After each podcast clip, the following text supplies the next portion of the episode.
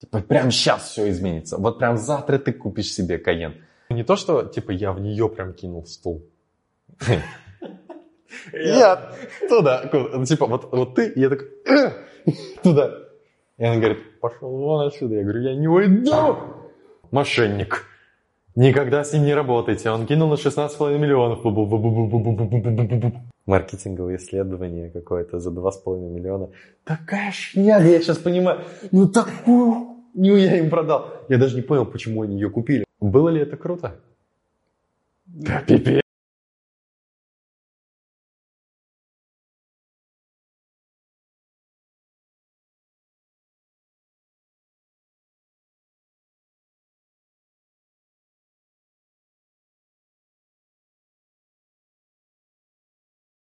Они не работают.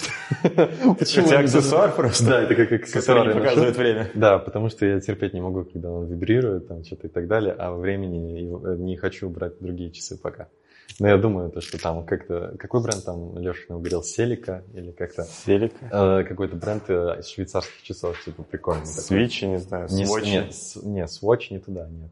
Но какой-то там бренд есть, и, короче, я от них хочу уже отказаться, мне уже они достали реально. Просто вообще, вообще терпеть не Это гениально носить часы, которые не ходят. Да. Вот. Знаешь, что еще гениально? Uh, количество ошибок, которые я совершал в жизни. Просто. Плавная подводка к Москве. Да, а мне, мне недавно тоже uh, Никита Прохоров, мой партнер в одном из проектов, сказал мне, что типа мне можно писать книгу, э, бизнес-роман. Типа, Э, формат такой, то, что ты пишешь, ну, э, пишешь историю о каком-то персонаже, ага. и, типа, за основу взята твоя история, э, но имена искажены, и, типа, процентов 60 правда, процентов 40 это литературическая выдумка. Ну, вот. Биографии так пишут. Пол, полубиография. Ну, это да, это да, больше бизнес-роман именно, как вот сейчас у Михаил Дашкиева скоро выйдет тоже, и вот сам Никита тоже пишет бизнес-роман, очень прикольная история. Но э, не в этом суть, да. Э, прикольно записали первую часть, я ее потом пересматривал, думал, пипец, какой зазнавшийся пацан. Такой говорит, я там умнее всех, я, короче, разбираюсь, там вообще, я там математику решал, все тупые. Ну, то есть я слушаю себя такой, блин, фига я зазнался. Лучший школьник. Да. А, а потом недавно вот буквально открыл для себя определенный термин психологический, как шизоидный радикал.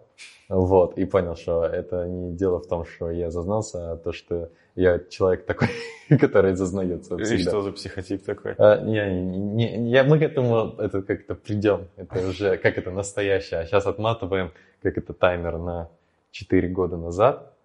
А, и это получается сентябрь 2016 года, когда я еще... Ну вот мы, мы рассказывали это, я еще учился в универе, но я чувствую, что я не донес очень интересную штуку в первой части. Кстати, кто не слушал и не смотрел первую часть, сначала посмотрите ее, а прямо сейчас остановитесь, потому что вы очень много всего в кон... не будете в контексте. Вот, происходящее еще, кто я такой, кто еще, что я вообще говорю.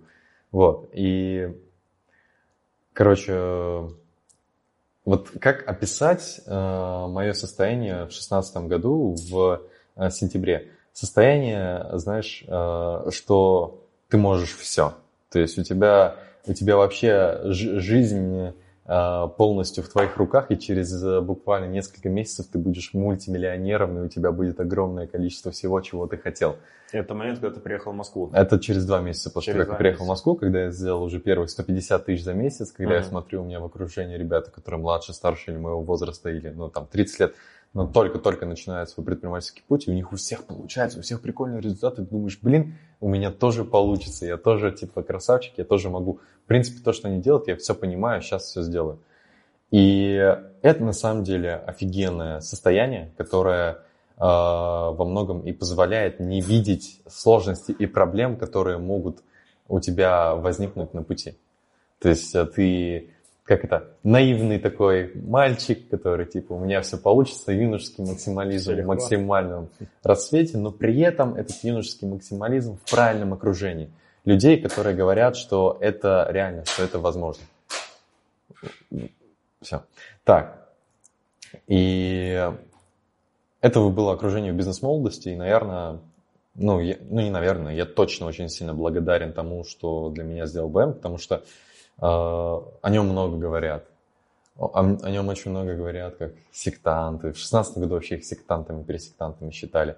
А потом э, сейчас их считают просто халтурщиками, манипуляторами и так далее. Хотя сейчас уже, наверное, никто не считает БМ, это больше нет. Сейчас нет, да. Да, вот, но они давали то, что они давали, знаешь, как бы для кого-то это может быть плохо, но для меня это было хорошо. Они дали для меня возможность думать, что это возможно со мной. То, что я могу стать предпринимателем уже сейчас. То есть мне не нужно где-то учиться, мне не нужно повзрослеть. Вот мне 18 лет, мне вот я только переехал из Челнов, а, и я могу быть предпринимателем, у меня могут быть результаты. За это я, конечно, очень сильно им благодарен, а, за то, что эту идею внутри меня продали.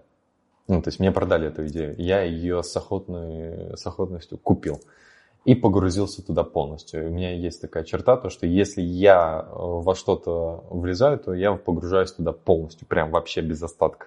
И Поэтому мне, наверное, и тяжело иногда делать бизнес, потому что здесь нужен фокус на многих, на огромном количестве разных местах. Мне нужен партнер, который дополняет меня в том, то, что если я уйду куда-то с полным фокусом, в других местах там будет э, все держаться хорошо. Или команда. Вот, это сейчас я понимаю. Тогда я, я полностью погрузился, я начал зарабатывать на контекстной рекламе, как рассказывал уже. И, блин, столько знакомств было. Я ходил на все бесплатные мероприятия. Я ходил на все цехи там, которые только могут быть. Я ни разу, кстати, ни разу не заплатил ни за одну программу бизнес-молодости, но был на всех программах. В качестве волонтера? А, да, на первом цехе я был. На первых трех цехах, в которых я был, это 20, 21, 22, 23, 4, я на них все был волонтером. То есть, э, как я попал, я рассказывал в прошлом подкасте, как я попал первый раз, а потом я просто продолжал ходить, продолжал быть в этой тусовке волонтеров. Волонтеры это как раз-таки уже ребята, которые прошли цех, и у них уже есть результаты, у кого-то есть бизнесы, кто-то на том же состоянии, что и я, но все за движ, все за развитие, все друг другу помогают и советуют. У меня до сих пор именно с того периода огромное количество знакомств, э, там, с которыми мы периодически пересекаемся уже на других движухах. Там я вот недавно был, когда Шварценеггер переезжал в Питер, мы приходим туда с Аней, э, и этот, ходим, и там этот Ильдус. Э, Ильдус, он как раз был из этой тусовки, он из Казани, он тоже татарин, и вот мы с ним вместе волонтерили на 21-м цехе, там на, 20, на 20-м цехе. Очень, очень крутой чувак. Я смотрю, а он там уже с женой, он женился. Он тогда девушку как раз искал. Прошло 4 года, вот мы с ним увиделись. И, ну, этот, и нам есть что вспомнить, потому что это прикольно, когда ты просыпаешься в 4 утра, и там жесткая вообще была штука, типа тебе надо быть в 5.30 утра там, потому что в 7 часов начинают приходить люди, тебе нужно расставить стулья для 2000 людей, Э, там, помочь с организатором, там, с приемом домашних заданий. Все волонтеры принимали домашние задания, которые делали участники. И тебе, ну, в 4 утра вставать, а лег ты в 2, ты приходишь туда в 5.30, ты все сделал. А если опоздал на 5.30, то у тебя штраф 5000 рублей. И на эти 5000 рублей заказывалась еда для всех волонтеров, которые приходили тогда работать. И я один раз, вот я, я проснулся, и оставалось 18 минут до старта занятия. И мне ехать на такси 15 минут. Я проснулся, я смотрю, холодный пот просто. А мне 5000 рублей тогда не было просто. Я не хотел как бы попасть в очень неудобную ситуацию.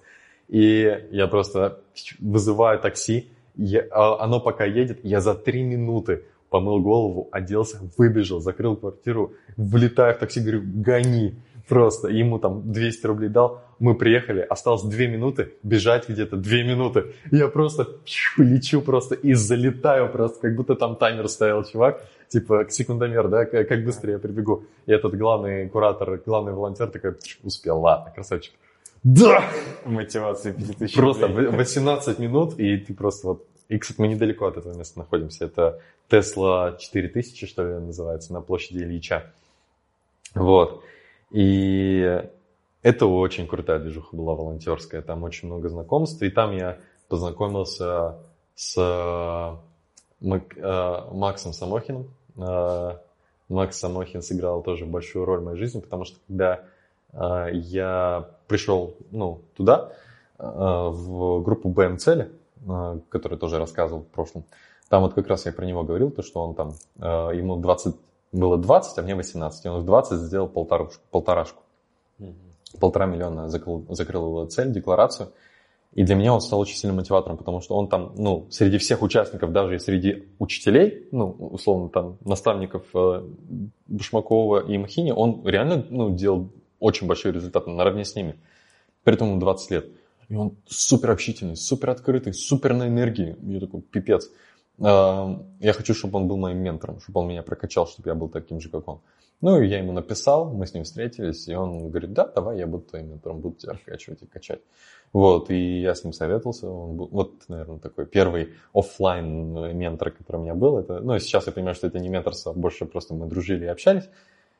И он меня прям сильно подстегнул, на самом деле, когда я принял решение, что я бросаю универ. Это он меня очень сильно подстегнул. Типа, бросай, заебал. Ты, ты, ты, ты, что ты время тратишь вообще? Давай уже это бросать это все. Я поддался влиянию, да, вообще, ну, и не жалею, до сих пор ему очень сильно благодарен за то, что я тогда бросил универ. Вот, и помимо Макса там был Александр Пак, Саня Погудин, а, Егор Задворных, Ваня, который сейчас оператор сидит, слушает, он точно знает всех, кого я перечисляю. Ты помнишь их? Вот. А, Потому что Ваня, ну, как я говорил, первый человек, с которым я в Москве познакомился, он 21 цех как раз проходил, который я волонтерил тогда. Самый широкий на стуле. Да, самый широкий на стуле, да. Просто качок. Да. Вот. И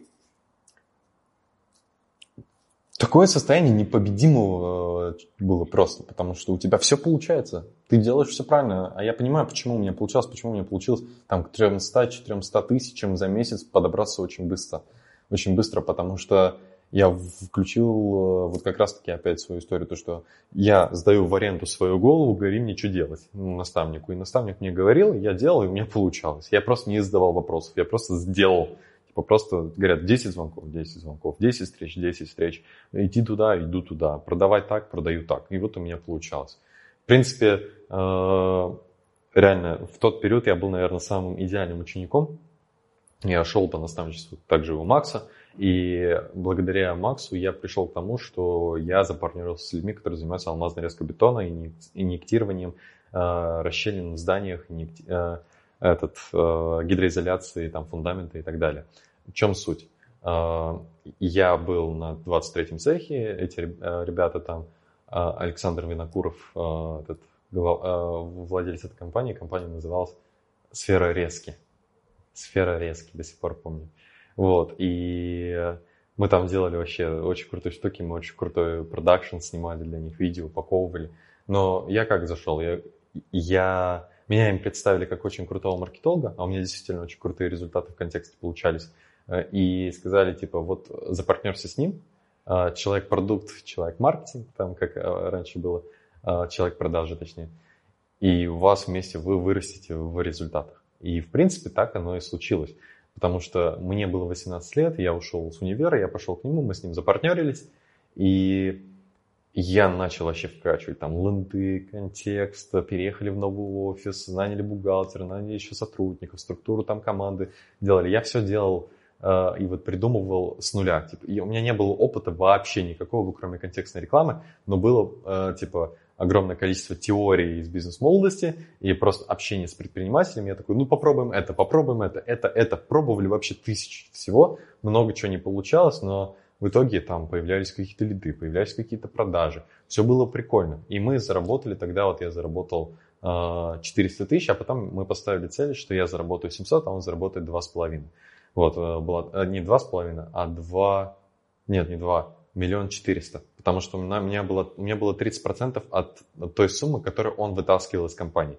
То есть, если он вытаскивал миллион четыреста, условно, это 70%, и там 30% оставшихся, там, условно, это мои 700. Ну, какая-то такая математика там была.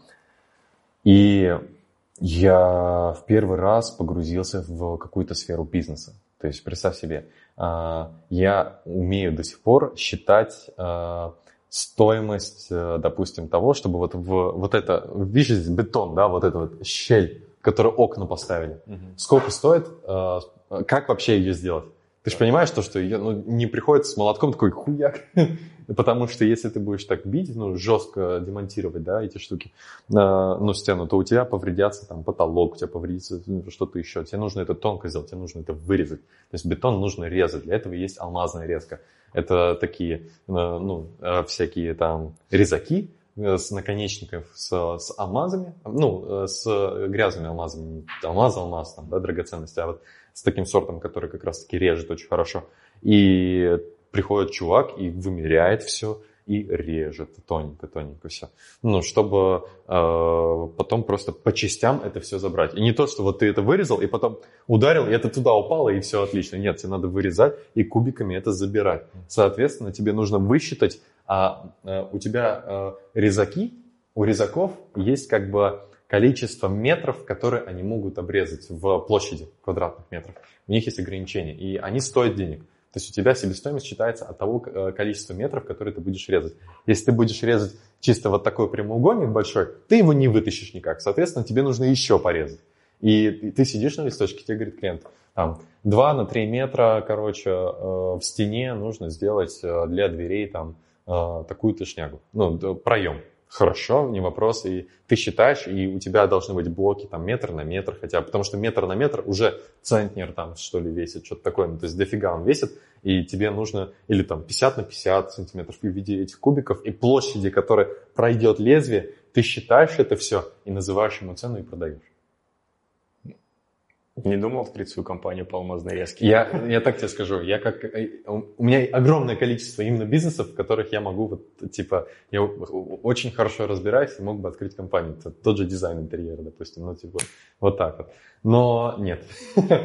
И э, алмазная резка была очень интересная. Там еще бурение есть. То есть, э, допустим, тебе нужно не для... А, а тебе этот Штробирование, допустим. Штробирование, знаешь, что такое штробирование? А я знаю, что такое штробирование. Штробирование – это когда тебе нужно провода там или какие-то коммуникации провести по стене, но ты не хочешь, чтобы они на стене были в виде коробочки закрыты или просто провода шли. Ты делаешь углубление туда на 10 сантиметров и обрезаешь, типа не полностью до конца проходишь, а вот именно на 10 сантиметров углубление там, и вот такую вдоль стены делаешь шнягу, там проводятся все провода, потом это штукатурится и закрывается, и у тебя в стене все провода зашиты. Ну, гениальная вещь. Это штравирование называется. И она тоже считается, тоже 10 сантиметров, как это все делается и так далее. Бурение, когда тебе нужны провода там сквозь стену в виде, ну, а, это как это, а, бур круглое же делать, да, отверстие, не прямоугольником уже, а круглое отверстие. Тоже там же было. И у нас там, а, и это все в мелких форматах, да, то есть там могут пригласить на стройку, там 10 метров там нарезать, это херня, это немного денег а, квадратных, да, вот э, бетона. А были заказы, где 200 метров нужно нарезать, где нужно там типа для эскалатора на второй этаж гигантская, короче, вот эту дырку сделать в бетоне. Это тоже делают алмазные резаки. И это, вот это уже чеки там на миллион, на полтора, на два. И тогда я столкнулся тем, с тем в жизни, что в бизнесе бывают очень большие чеки. Ну, то есть намного кайфовее продать э, там Э, бурения алмазной э, резкой там или на алмазную резку, в целом услугу по алмазной резке за полтора-два мульта, которые ты закроешь за один месяц, и параллельно ты можешь еще вести 5 таких проектов и сделать 10 миллионов оборота, чем э, продать с теми же усилиями что-то за 40 тысяч. Типа на сроку контекстной рекламы.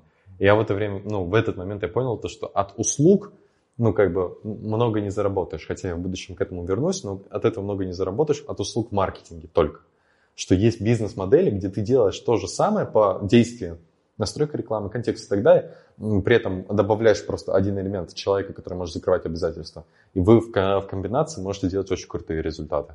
Вот что я тогда понял. Вот от чего я кайфовал, потому что э, я понял, что выбор ниши очень сильно влияет на то, насколько ты будешь зарабатывать, выбор рынка и так далее.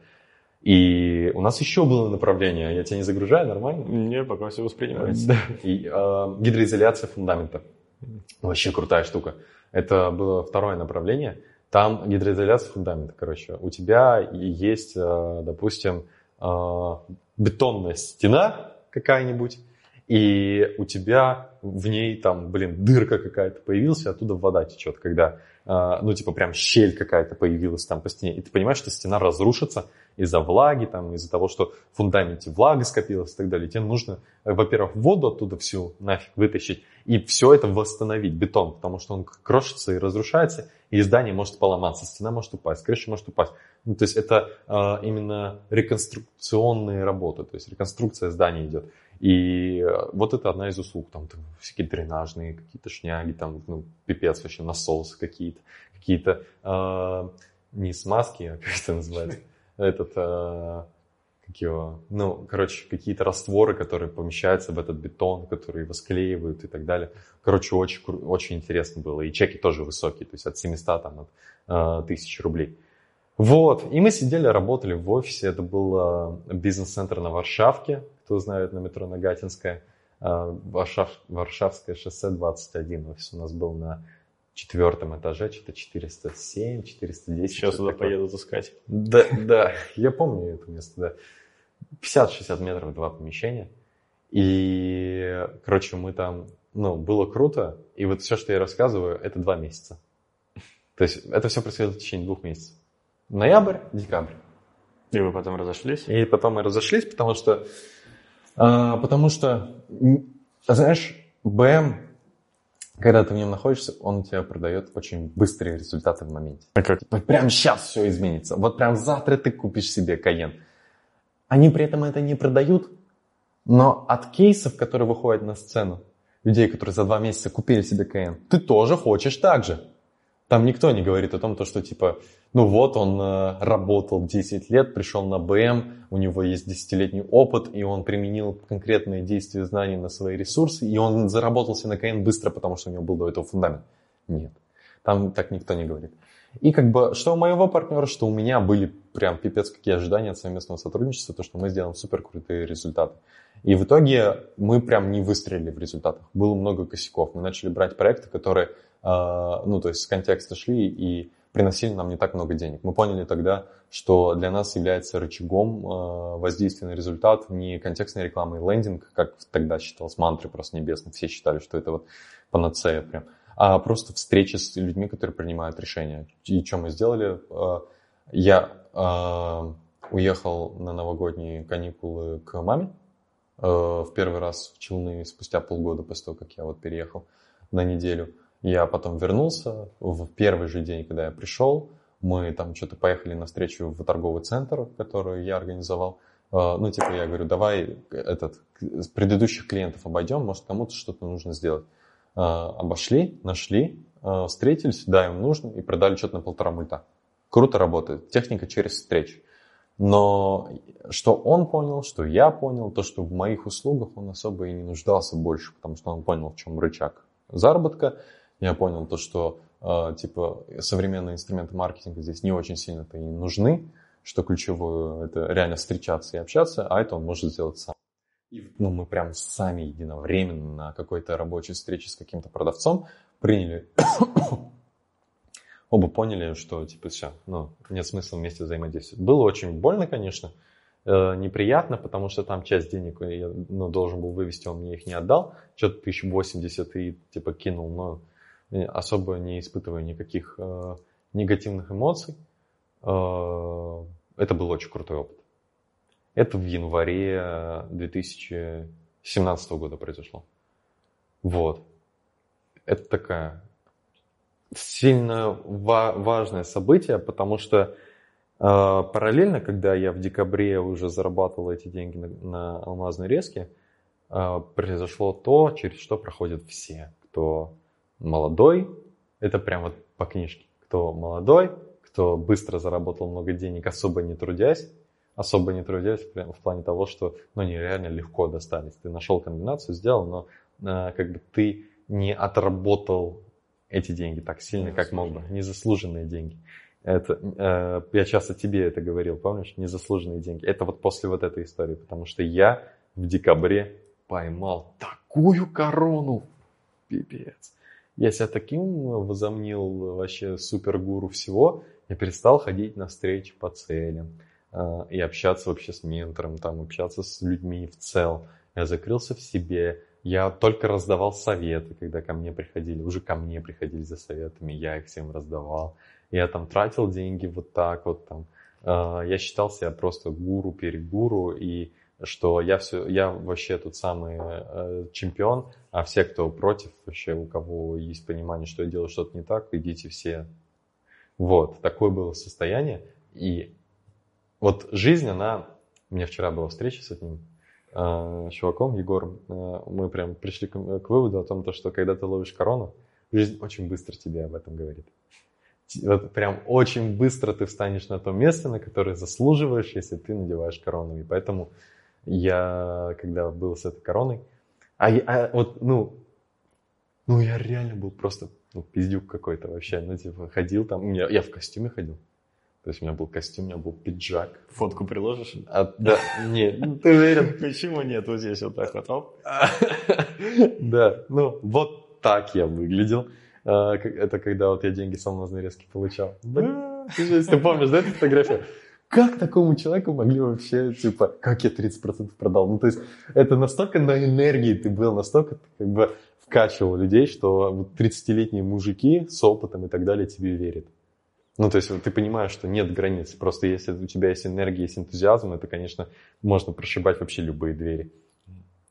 Ну и вот в этот момент я ловлю корону, я все теряю, с партнером как раз расходимся, результаты небольшие, результаты небольшие, потому что я был закрыт, я не общался ни с кем, не получал обратную связь и закрылся в себе в тех инструментах, которые я использовал. И я потерял все, и при этом у меня было сумасшедшее отвращение к тому, чтобы возвращаться, заниматься контекстной рекламой и маркетингом. Потому что я почувствовал, как можно по-другому. Совершенно другой масштаб, если ты занимаешься бизнесом. И поэтому я не мог заставить себя брать заказы по маркетингу. Я уже не хотел этим заниматься вообще от слова совсем. И деньги кончались, все. Я съехал с квартиры э, и начал жить с... Тогда еще я пожил две недели у брата двоюродного в московском, городе Московский, рядом с ну, тем, тем где ты живешь сейчас. Вот. И потом я переехал и начал жить вместе с Ваней, как раз э, человеком, который нас снимает сейчас. Вот. И январь я помню как просто такой черный период э, уныния, непонимания, чем заниматься.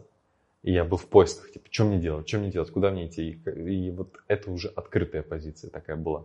Позиция того, что да, я словил корону в декабре, да, я все потерял, я не хочу так больше. Я хочу как бы э, наработать и стать настолько твердым, вот у меня мысль такая пришла, я хочу стать настолько твердым, чтобы все деньги, которые я зарабатываю, я их действительно заработал, что я создал такую ценность в мире, что деньги ко мне придут, потому что я помог достаточно большому количеству людей или нужным людям сделать их жизнь лучше, чтобы я заработал деньги. А для того, чтобы мне стать таким твердым, что мне нужно делать? С таким вопросом я ходил.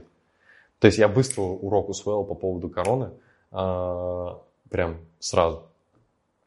Но на самом деле корона, она может в, в абсолютно разных форматах приходить в жизни и абсолютно под разным соусом. И вот я это тоже усвоил э, в будущем, когда она приходила не только в плане бизнеса, а жизни в целом. Вот. И ты с таким запросом ходишь открытый, и, и тогда многие, очень многие знают об этом э, ивенте, потому что тогда это был самый-самый пик бизнес-молодости вообще. Я говорю про битву. Битву БМ. Слышал когда? Я... Это вообще было историческое. Это как это? Историческая хуйня, как там говорят, да? А, там, короче, что они придумали, что Миша и Петя создают разные полки типа людей в онлайне и в офлайне и соревнуются по результатам денежным э, этих полков за две недели с нуля. Типа, кто сколько заработает. Там у Пети в полку было 35 тысяч человек, у Миши там было 30 тысяч человек. И они типа соревновались, кто больше из этих полков там заработает, выполнит задания там и так далее. То есть прям очень, это бесплатно было. Там каждый день мероприятия, разборы, каждый день э, какие-то ивенты. И у, у Пети свой подход, у Миши свой подход. Абсолютно разные подходы. И там было просто заруба сумасшедшая, настолько все сплотились, все сообщество просто кипело вообще количеством того, что происходило, ивентов и так далее. И это началось с 30 что-то января по 14 февраля, вот я до сих пор помню. И я туда ходил на все живые мероприятия. Я был в полку Дашкиева, я ходил на все живые мероприятия. Я там э, общался, знакомился и так далее. И там Миша разбирал людей. Э, очень много разных разборов. И самые такие культовые разборы там прям были. То есть там прям очень глубоко копали. Он очень сильно на меня повлиял этот период. И там был разбор одного парня, Кирилл Лисица. Лисица, да, Лисица. Нет, Лисицын. Он Лисицын. Вот, не Лисица. Лисица у нас потом. Вот, э, ему 19, 19 лет сейчас, или 20, что-то такое. Тогда ему было 17, что ли, лет. И он занимался тем, что зарабатывал на раскрутке инстаграм-аккаунтов. И он делает это плюс-минус посредственно, но из-за того, что у него было там 4-5 клиентов, он смог зарабатывать свои 17-100 тысяч рублей. Прикольно. Вообще круто. И Дашкиф его разбирает, и ключевая мысль, которую я там усвоил, о том, то, что если ты как бы выбираешь какую-то сферу, погрузись туда полностью, там стань в этой сфере номер один. И когда ты будешь там номер один, ты будешь зарабатывать очень много денег. Типа, главное, выбери себе такую сферу, найди себе наставника в этой сфере, иди к нему помощником, э, техника подснежник бизнес-молодости, иди к нему помощником и э, помогай ему. И вот максимально э, включи терпение, откажись от больших результатов и вложись в этого твоего наставника и вложись в этот навык, который ты ищешь. И он разбирал его, а там был выбор, короче, либо он меня разбирает, либо его. А мы с Мишей тогда еще знакомы не были. Вот. И он выбрал его. Я такой, да блин, ну ладно. А, типа, ну я потом свое взял. Этот, а, и он его разбирает, и мне приходит этот инсайт, как будто он меня разбирает. Я принимаю решение, что мне нужен наставник, я, хочу, я буду разбираться в SMM, я стану лучшим SMM щиком. У меня такая мысль была. А, и мне нужен наставник в SMM. Я знал только двоих людей, крутых в SMM. Александр Воловик и Татьяна Маричева. Я знаю твой выбор. Да, не, не, а нифига. Нет, не, не нифига. Я пришел к Воловику. Я сначала пришел к Сане а, а, через знакомого Артема, который тогда у меня жил. А, как его фамилия, Вань? Темыча. Авдеев. Авдеев, да, вот. Тема Авдеев был помощником у э, как раз у Александра Воловика, mm. а у Воловика тогда было агентство, э, я не помню, как это называется, э, называлось. И я к нему подхожу во время этой битвы как раз, а он был в полку Петра, я там проник в их базу, там прям вообще все закрыто было. Я зарегистрировался, как будто я в полку Петра, на самом деле я за Мишу. Там кто-то знал, что я в полку Миши, и меня прям выгнали оттуда. Но я успел с Воловиком с вами поговорить, и он мне тогда сказал, что типа сейчас не ищет SMM щиков, что он ищет помощников, что в SMM он не обучает, он закрывает это направление, он там в инфобизнес полностью ушел тогда. А, тогда это было каким-то, фу, инфобизнес. Я тоже такой, ну, а зачем туда? Я хотел в SMM развиваться. Ну, зря я так считал тогда. Вот. И я такой, ну, блин, ну ладно, пойду этот, а, к Тане Маричевой. Я такой, блин, как к Тане выйти? А она в полку Миши была и а, была. И там история в том, что я прям вот не люблю в холодную подходить. Угу. Я ненавижу подходить, знакомиться. Я вообще в этом плане аутист закрытый, вообще не про меня. Я, я всегда выстраиваю так, чтобы человек сам ко мне пришел. Или сам ко мне обратился. Или так случилось, что, допустим, а, когда я начал напрямую взаимодействовать с Мишей, знаешь, как произошло? А, я был знаком вообще со всеми вокруг Миши и Пети, со всей их командой и так далее. С каждым взаимодействовал, с каждым спикером уже как-то пообщался. Они все меня знают. И когда я попадаю в помещение, там Миша и вот все ребята, и типа Миша спрашивает, а кто это? И там все, все а, это же Рустам, ты чего не знаешь? Я такой, а, ну да, да. И все, и типа максимально тонко, понимаешь, максимально, максимально тепло. Вот. Я всегда так вот организовываю, я не хочу вот, и как-то вот с сильной позиции заходить хочу. И я не хотел к Тане в холодно подходить. Я, я на нее смотрю, недели две на нее смотрю. Типа, че, что она там ходит, занимается. Такой, ну ладно, как-нибудь я на нее выйду, чтобы меня ей порекомендовали. И закончилась битва. Uh, у меня этот запрос еще внутри. Начинается интенсив uh, бизнес-молодости. Я там волонтер, я прихожу волонтером на этот интенсив. Это перед uh, цехом мероприятие двухдневное. И на первом же занятии я сижу, и зал, вот просто пойми, что такое судьба. Зал, 5000 человек. Просто, ну, это очень много людей. И я в третьем ряду, в середине где-то, И передо мной девочка сидит. И справа пацан, слева пацан, что-то кто-то еще сзади сидит. И там говорят, знакомиться надо. Знакомьтесь. Я со всеми знакомлюсь, потом знакомлюсь с ней. А она не хочет знакомиться. Типа, я, я, я не считаю, что нужно с тобой знакомиться. Типа, вот ты мне не интересен. Я такой, фига себе, в смысле не интересен? Ты что? И как бы, э, ну я вот отказы не привык принимать, особенно такие. Я такой, так, нет, мы с тобой знакомимся. Я прям настоял, он говорит, хорошо, рассказывай, кто ты. Я рассказал про себя, чем занимаюсь, она рассказывает про себя. И она говорит, ну, я это, помощница Татьяны Маричевой. Просто представь. И как бы зная весь контекст того, что у меня, я там ее две недели высматривал, думал, как не подобраться, а это просто случайно произошло. Просто сидишь, пять тысяч человек, мероприятие бизнес и вот она. И я за этот шанс ухватился как никогда вообще, просто. Я говорю, так, все, я понял. Короче, я хочу с ней работать. А она же ее помощница. И как бы я-то по факту являюсь кем? Конкурентом ее напрямую. И надо как-то продавить ее, чтобы она сказала про меня Таня, чтобы она меня взяла. Что я сделал? Э, это, это было прям прикольно. Ну, во-первых, э, я сделал видимость того, о том, что я не буду для нее конкурентом, о том, что я маркетолог, я именно в маркетинге разбираюсь, и в продакшене я могу с этим помочь. Вот, она такая, хорошо, ладно. Я подумаю, может быть, я Тане тебе скажу. Я говорю, не, не пойдет. Смотри, э, что тебе нужно, ну, чтобы Таня мне показать? А, Тане обо мне показать, типа, какую информацию. Она говорит, ну, а, мне нужны твои регалии, примеры работ там и так далее. Хорошо, все сделаю, сегодня будет у тебя. Он говорит, ну ты же в 11, там, 12 ночи мы только освободимся. Сегодня у тебя будет все. Вот. А после чего мы расходимся. Я добавляю ее в ВКонтакте в друзьях, уже там нашел ее. Таню нашел, тоже добавил в друзья. И там же на мероприятии ловлю э, Влада Романова, тоже известный чувак в сейчас в инфобизнесе.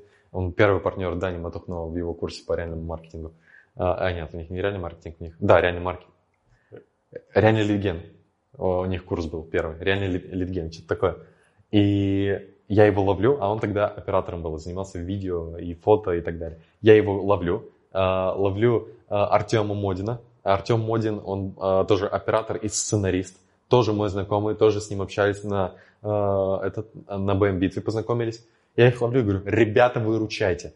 Они говорят, что такое? Я хочу записать видео-визитку для Тани Маричевой, чтобы она взяла меня все в команду. И, короче, нужно прямо сейчас это делать. И мы э, собираемся. Блин, если это сохранилось, я, я, это будет пипец. Потому что э, это было очень прикольно. Я прям реально всех собрал. Э, и говорю, давайте, типа, работ, э, давайте запишем видео и сделаем офигительный сценарий для а, Тани. Ну, видео, чтобы я записал крутое. И мы нашли чехану, которая круглосуточная. И в эту чехану так, а, нет, не сохранилось, блин, а куда я ее отправил? Так, это уже 21 февраля мы с ним начали работать. Блин. Ладно. Ну, может, еще найдем. Я еще найду, может быть, мы приложим это видео. Оно буквально минутное, с ужасным звуком, где я уже полусонный, полузакрытыми глазами в 3 часа ночи мы это видео записали. Я реально там засыпал просто. И прям там же сразу смонтировали, и прям там же сразу отправили Тане Маричевой. Э, и этой девочке. С гигантским сообщением, с упакованными кейсами и так далее. То есть я прям, я возможность словил сразу. Э, мне потом эта помощница сказала, если бы ты... Я, я даже видео, говорит, не смотрел, Рустам. Э, помощница мне говорит В смысле не смотрела? Я всю ночь его писал. В смысле ты его не смотрел? Я просто переслал Тане. Ну, типа, если ты этого не сделал, я бы тебя, наверное, Тане не, э, не презентовал, потому что ты прям вообще прям, ну, типа, не отпускал меня. Типа, ты мне писал утром, ты, я ее потом на интенсиве словил. Ну, что, отправил ей? Отправил? Она там отправила. И что происходит? Э, и, и нет ответа. Типа нет ответа. Я говорю, что, она ответила? Она, она не прочитала, она занята. Нет ответа? Почему? Ну, типа, может, я подойду, может, я с ней встречусь? Типа, давай, давай, давай, я просто с ней пообщаюсь. Она во мне узнает, все будет хорошо. Говорит, ладно, хорошо, приезжай. А, она просто с Таней тогда сидела, и у Тани спросила, Таня, ну, тут один пацан какой-то заебывает. Может он просто прийти, типа, ну, типа, хочет на тебя работать? А Таня тогда команду набирала. И вот это как это... Это, это встреча, это, это как это... Эта встреча важная. Она многое в моей жизни поменяла потом, потому что я прихожу, И я до этого знал столько контекстом и так далее, и она показывает мне презентацию. Просто я прихожу, и она такая, привет, тебя как зовут? Рустам? Да, меня Таня, все. И типа, и в работу сразу. Смотри, вот мы тут презентацию делаем, короче, для выступления. Скажи, что в этой презентации не так. Это была первая презентация, которой я когда-либо касался в своей жизни. А как ты сейчас, знаешь, ну, типа, нормальный такой у меня прогон, да? По... Проверочка такая. Да, э, по презентациям и смыслам. И это вот было первое касание, которое у меня было. Я просто смотрю, и я кликаю, я наговариваю ей, что я не понимаю, что здесь херово, что плохо, но вот это хорошо, это хорошо. Я старался смягчить, понимал, что это она делала. Типа я, ну, как бы понимал, что не нужно прям усирать это все. И так хорошо у меня получилось первый раз, что она говорит, ну, отлично, значит, ты ее сейчас и доработаешь. Говорю, в смысле? Ну, вот прямо сейчас, давай. Я говорю, хорошо. И мы поехали к ней домой, я, она, ее помощница. И до 4 утра эту презентацию делали. Как сейчас помню, эта презентация для выступления Тимура Исикаева была, по э, чувака, который реально директ курс э, делал. Вот. Недавно на Ютубе попал, и там разоблачение Тимура Исикаева. Он там, короче, кинул до хера людей, закрыл свою школу английского языка, там прям mm. вообще жесть, там у него трэш, он объявил себя банкротом. И знаешь, что самое противное? То, что, типа, его связывают тренер из бизнес-молодости, там, супер тренер бизнес-молодости оказался мошенником. Ну, не в БМе дело, это он, типа, обосрался. Зачем вы БМ приплетаете? И э, мы сделали эту презентацию, до 4 утра у нее работали, и все, просто все. Потом она говорит, офис у нас там-то, там-то, там-то. Я говорю, хорошо. Никаких условий не обсуждали, никакие финансы не обсуждали. У меня денег нет, я с вами живу, у меня вообще ничего нету, он меня практически кормит. Ну, то есть там реально была ситуация, что типа он на работе хотя бы работал, я-то вообще, ну, прохиндей по факту. Ну, то есть э, тунеядец. Э, хотя дома спал раз в два дня по факту тогда. И начался, наверное, период четырех месяцев, который можно посчитать за пять лет просто. Работа с Татьяной Маричем. Э, да, это было...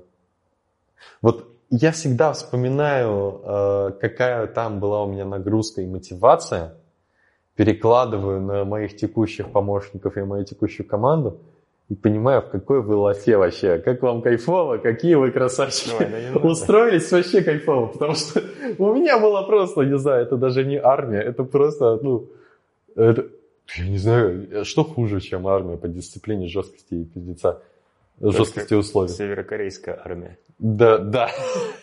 Вот, именно так. При этом не про дисциплину, а про объем работы и мотивацию. Сейчас я тебе все расскажу, это вообще жесть чтобы ты понимал, ну, то есть мы, сколько мы уже рассказываем? Уже час прошел, да, Вань? Прошло где-то 45 минут. 45 минут? Мы прошли пол, а мы не полгода даже прошли, мы 4 месяца прошли. Из 4 лет. И там плотность такая же.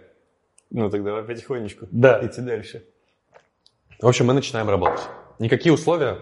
Хочешь прикол? Ближайший месяц я даже у нее не спрашивал деньги. То есть мне настолько было все равно, у меня денег не было. Я реально выживал. Мне было вообще все равно. Мне было кайфово работать. И знаешь почему? Почему? Я прихожу в офис. Стучусь в дверь и не открывают. Типа, э, ну там работают люди. Э, и подходит какой-то чувак, и сейчас, э, и сейчас Ваня, ты охереешь. Знаешь, кто мне дверь открыл в офис тогда? Витя Андреев. Ты знаешь эту историю. Это, этот человек через год сыграет свою роль. Нет, через полтора. Ух, это было весело. И э, в чем прикол? Я-то по факту вот в первые полгода в Москве успел наследить в сообществе, потому что меня реально знали. Потому что я кейс э, по контекстной рекламе, там ним, со мной снимали видео в БМ-целях и так далее. И э, типа я стучусь, а оказывается, Таня тогда работала только с одним проектом, этот проект был БМ-институт, то бишь проект Михаила Дашкиева. Угу. Таня тогда работал напрямую с Михаилом Дашкиевым и со всеми его спикерами, там, со всей его командой, и я пришел в офис БМ-института. По факту мы были подрядной командой э, проектной, которая работала внутри бизнес-молодости. Я сам того не зная, начал работать с Мишей Дашкиевым и со всеми там ребятами, которые есть. Вообще не зная этого. А для меня это, ну, тогда, мне, мне только-только исполнилось 19.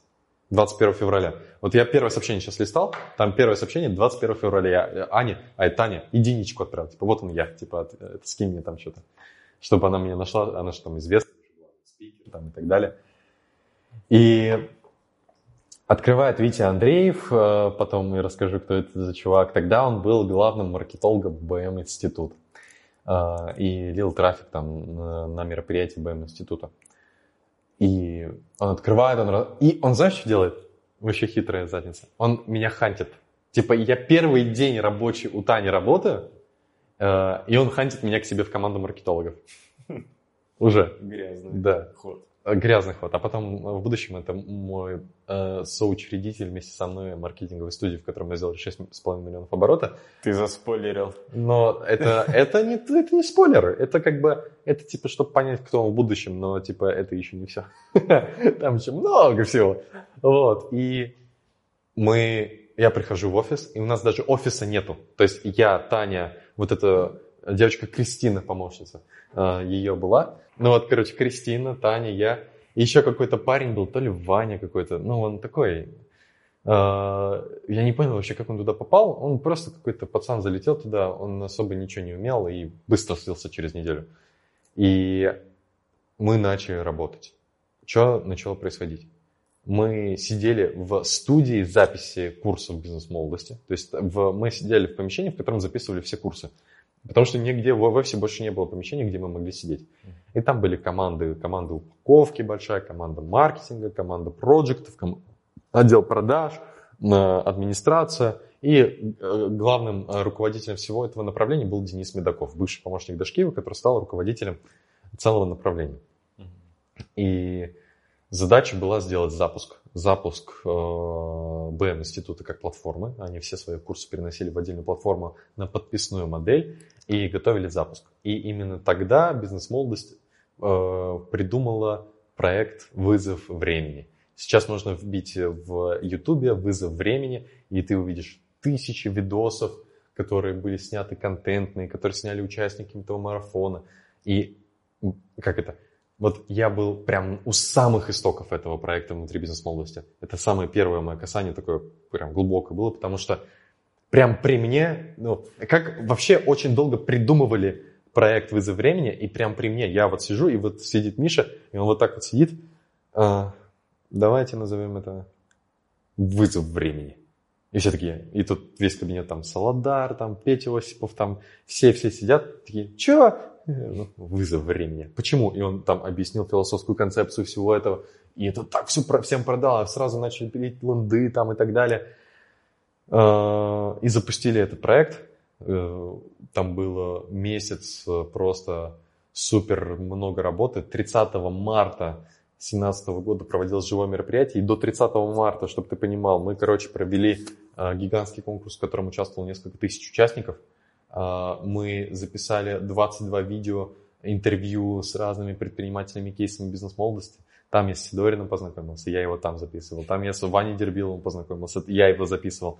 А, Там Таня Маричева тоже как видео записывали, Тимур Исикаев, владелец кофе and the чувак, Ларионов, он очень мощный чел, сейчас он экспером, у него сервис очень крутой по развитию вообще там предпринимательства. И очень-очень, Сергей Косенко там же тоже записывали.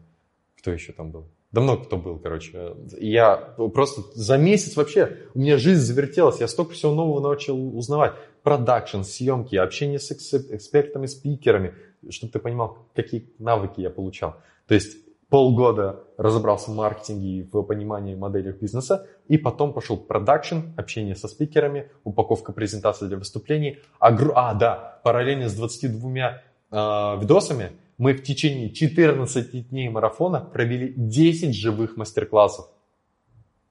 То есть было 4 дня, когда не было мастер-классов, и 10 дней, когда были живые мастер-классы по 5-6 часов. И сколько там нужно было сделать презентаций? Дохуя.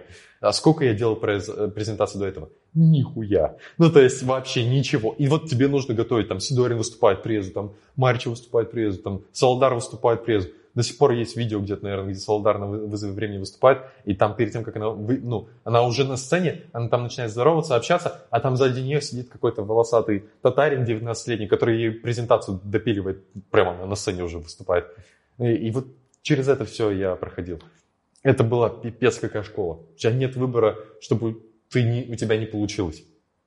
И вспомни, я не, вообще с ней не общался по поводу зарплаты. От слова совсем. Но я вообще ничего не зарабатывал. Я на чистом энтузиазме. Там и в ивенте помочь стулья расставить, микрофоны подключить, звук проверить там и так далее. Это пипец какой опыт. Это такие знания. Это, это намного ценнее любой зарплаты. Любой зарплаты. Потому что я очень много связей построил со всеми спикерами. Я со всеми познакомился. Каждому что-то там где-то примелькался. Я с, вот, с Сидорином после этого мероприятия не виделся вообще. До все три года, момента. до, все вот эти три с половиной года я его не видел. То есть мы с ним не общались. Получается, вот одно вот это касание сейчас выстрелило. Понимаешь? Ну и как выстрелило, да? Нифига себе выстрелило. Вот. И так прошел месяц. Э, я научился делать презентации, я научился делать э, видосы. И после вызова времени нужно было понимать, чем мы дальше, как проектная команда, с Таней вместе будем заниматься. Но я упустил очень важный момент, кстати. Через два дня после того, как я начал работать на Тане в феврале, я познакомился с одним персонажем, э, который тоже работал на Тане, но был на удаленке, через неделю переехал в Москву. Кто? Э, Волощенко Илья. Знаешь такого? Mm. Понял? Это тот, который питерский. Да. Тогда понял. Он еще тогда не был питерский. А, он э, тоже работал на Таню, работал на нее больше, чем полгода до этого, и он занимался там пипец какими вещами. И мы с ним очень сильно подружились и дружим до сих пор.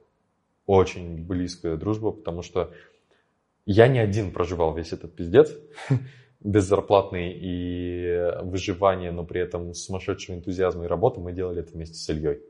У нас сложилась очень сильная команда вместе с ним. И прям мы вообще ну, с утра до ночи вместе эти 3-4 месяца прожили. И это был вот прям такой товарищ и есть сейчас до сих пор, который всегда прикроет твою жопу. Ну вот, вот такое у нас было, было состояние, когда мы с ним вместе работали. И он, мы оба начали прокачиваться очень сильно в презентациях. Он в дизайне, я в, в смыслах и упаковке. И у нас прям комбинация крутая была. То, что я делаю прототип, а он делает дизайн. У нас совместно получается очень крутая презентация. И эта комбинация выстрелит через полгода, когда мы на презентациях за месяц там 1600 заработаем. Вот. И потом стала неопределенность, когда закончился этот проект, непонятно было, потому что Таня отвечала за взаимодействие с Дашкием Видаковым, как у нас идет, ну, типа, как мы зарабатываем. Она мне 1050 дала, чтобы мне какие-то деньги были. Мне там нужно было слетать к маме, там, что-то такое. А, мне дали деньги, мне их хватило там на месяц этих 50 тысяч, и потом еще раз 50 тысяч, что-то такое я заработал, и все. Больше Таня ничего не заработал за эти 4 месяца работы с ней. И она тоже вообще особо тогда не зарабатывала. То есть она тоже нарабатывала компетенции, нарабатывала опыта и ну, тоже искала себя. До мая это все было, двигалось, и произошло две вещи. Сейчас э, есть такой проект, э, остался после бизнес-молодости у Петра Осипова, называется «Метаморфоза».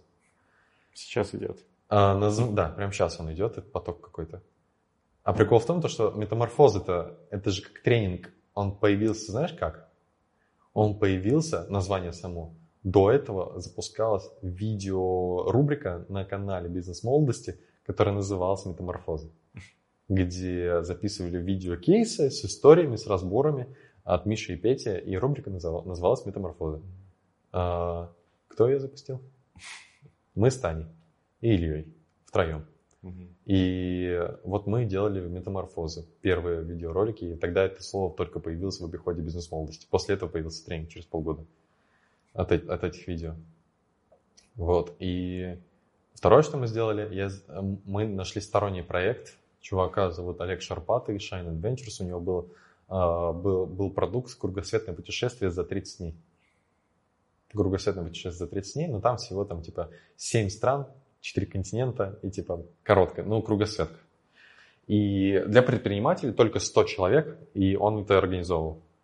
И он продавал, как обычно продавал, плюс ему Таня продала идею, давай сделаем запуск по Джеффу Уокеру. А, она тоже узнала об этом, мы все об этом узнали, что такое запуск по Джефф Уокеру.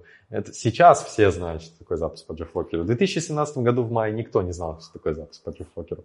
Э, сейчас это мейнстрим, тогда это был этот, как его, андеграунд для э, российского инфобизнеса. И мы запустили запуск. Э, запустили запуск. Прекрасно, Рустам, ты просто лучший оратор. Запустили и вложение было 1300, и сделали две продажи по полтора миллиона с этого запуска. И это мое первое касание полного комплекса за, запуска какого-либо продукта в инфобизнесе. Вот все это можно писать только одной фразой. Это было настолько... Ну, тебе лучше не знать, как я это делал. Знаешь, а, как это было? Таня продала, а, и мы пришли в кабинет к Олегу Шарпатому, сели в его кабинете в офисе, они пошли, у, него на Патриарших офис был, у него была Lamborghini, Феррари, он уже успешный чел, они пошли с Таней тусить, что-то общаться, а мы начали с Ильей работать. И типа э, нам говорят, надо сделать запуск по Джеффу Уокеру, вот такой-то продукт, так-то, так-то. И они ушли. И мы с Ильей друг на друга смотрим, и такие, окей, и гуглим, как сделать запуск по Джеффу Уокеру. Мы не знали, что, как, что, почему. И потом, ага, это автоворонка. Где можно сделать автоворонку? Бумс. И типа мы, мы тупо гуглили. Типа, а, нужны email рассылки. Email рассылщики в, э, для автоворонки. И мы взяли первый попавшийся сервис. Знаешь, какая у нас комбинация сервисов была для запуска? Get Response Sender? Нет. Ты чё? Не. Мы взяли... MailChimp? Да. Мы для воронки взяли AMA CRM, AMA CRM для email рассылок с интеграцией с MailChimp. При том, что мы договорились, что AMA CRM настраиваю я, а MailChimp настраивает Илья. Илья не знает английский, MailChimp чисто на английском. Гениально. Это было просто гениально. И тогда мы поняли, что мы не все понимаем, а, потому что, хочешь прикол, а, для запуска по GFoker уже нужен лендос, где видосы открываются там определенный момент там, и так далее. Ну, можно же письма высылать. А, да, я, короче, настолько все сложно сделал. А, у меня был Digital Pipeline, ну, то есть это этапная воронка в AMA CRM. Угу. И я, короче, сделал так, что когда а, что каждый проходит этот запуск по Джеффу Уокеру индивидуально. То есть урок не открывается в определенную дату урок открывается через определенное количество дней после регистрации и просмотра первого видео условно. Mm-hmm. Типа он посмотрел первое видео, тогда он дальше двигается по воронке, и у него начинается отчет, когда у него откроется второе видео. Понимаешь? У меня как бы вот воронка была, когда там 8 тысяч людей зарегистрировалось, 2 тысячи людей посмотрело, а, там типа первый урок, потом 100 а, тысяч людей посмотрело второй урок, 500 человек посмотрело третий, и 100 человек посмотрело четвертый и купил. Ну типа так было бы в идеале. А по факту эта хуйня не работала вообще. Типа она вообще не работала. Я не понимал, почему, но типа человек открывал письмо, он переходил по ссылке, он посещал, он включал видео. Но AMA CRM не могло считать, что оно, он посмотрел видео или открыл определенное письмо, и он не переносил его на другой этап воронки. И что вы сделали? Я ручкой, сука, перетаскивал людей, которые кнопку нажимали. Я у меня брат программист. Мы не в тильде тогда, тогда тильды не было. Так, вот прям не было тильды, чувак. Вот прикол, это период, когда не все делали тильду. Она, может, и была, но она не использовалась для этого. Она использовалась для лондов, ее вообще не так не воспринимали.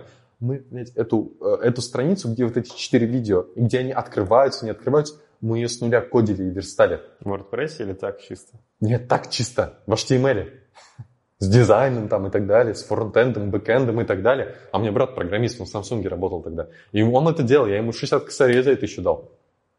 Чтобы ты понимал, я проект, за этот проект заработал 500 рублей. Я его ввел полтора месяца. Сука, мы вот с этим MailChimp, я время, я как вчера, блядь, помню, как я с этим всем. Столько проблем было.